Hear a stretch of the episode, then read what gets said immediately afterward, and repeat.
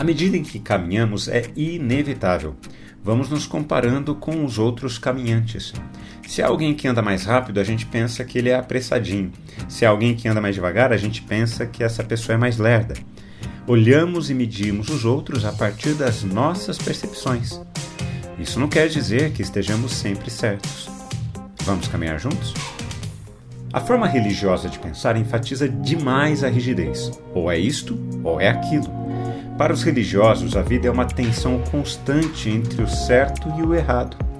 O problema está naquilo que é definido como certo e errado para eles. Esta forma de pensar é a base das fake news. O que eu penso que é certo exige que o diferente seja necessariamente errado. Um tipo de orgulho disfarçado. Pessoas cheias de certezas estão fechadas ao que pensa diferente. Não há espaço para as dúvidas e o questionamento, apenas as certezas. Vemos isso a todo momento nas redes sociais. Se uma informação compartilhada por alguém é diferente do que eu penso ou acredito, então eu passo a atacar esta postagem. Apenas o que eu acredito é verdadeiro. Por onde Jesus passava, uma grande multidão o acompanhava. Já vimos que a multidão busca apenas milagres e bênçãos para si. Boa parte das pessoas que se encontrava na multidão buscava Jesus apenas por interesse. O mais fantástico nisso é que Jesus nunca dispensou a multidão. Ele aproveitava esse momento, inclusive, para ensinar a multidão sobre o reino de Deus. Uma das formas de ensino mais utilizadas por Jesus era a parábola. A palavra parábola significa comparação. Jesus usava parábolas para estabelecer comparações aos seus ouvintes, que ajudassem eles a identificar a sua forma de pensar e viver em contraste com os conceitos do reino de Deus. A caminhada cristã é uma trilha de comparação, e engana-se quem pensa que isso exige a minha comparação com os outros. Essa é uma tendência dos religiosos eles gostam de enfatizar que não fumam, não bebem, não praticam certos tipos de pecado. Só se esquecem de prestar atenção no orgulho deles.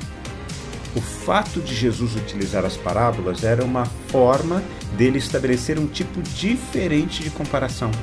Não devemos medir os outros a partir da nossa régua. Isso é prática religiosa. O desafio de se seguir Jesus é eu me comparar a mim mesmo a partir do reino de Deus. Por exemplo, quem segue a Jesus é convidado a perdoar. Hoje, caminhando com Jesus, eu sou uma pessoa melhor do que eu era quando eu trilhava o caminho apenas da religião? Esta é a única comparação que devemos estar atentos em nossas vidas. Eu sou parecido com Jesus? Quando refletimos na palavra de Deus, precisamos responder a ela. Quero orar por mim e por você. Querido Pai, obrigado por tua palavra e porque ela tem a capacidade de nos transformar de dentro para fora. A forma tão criativa como o Senhor criou o mundo e também como nos ensina o quanto estamos distantes de Ti, revelam o seu coração incrível. Amamos o Senhor. Dá-nos a graça de sermos moldados pelo Teu Santo Espírito e por Tua palavra para que sejamos cada dia mais parecidos com Cristo. Em nome de Jesus que nós pedimos e agradecemos. Amém. Forte abraço a você, meu irmão e minha irmã, e que a cada dia você esteja atento a isso. O quanto você está cada vez mais parecido com Jesus e que assim seja para a glória de Deus. Nos vemos no nosso próximo encontro. Até!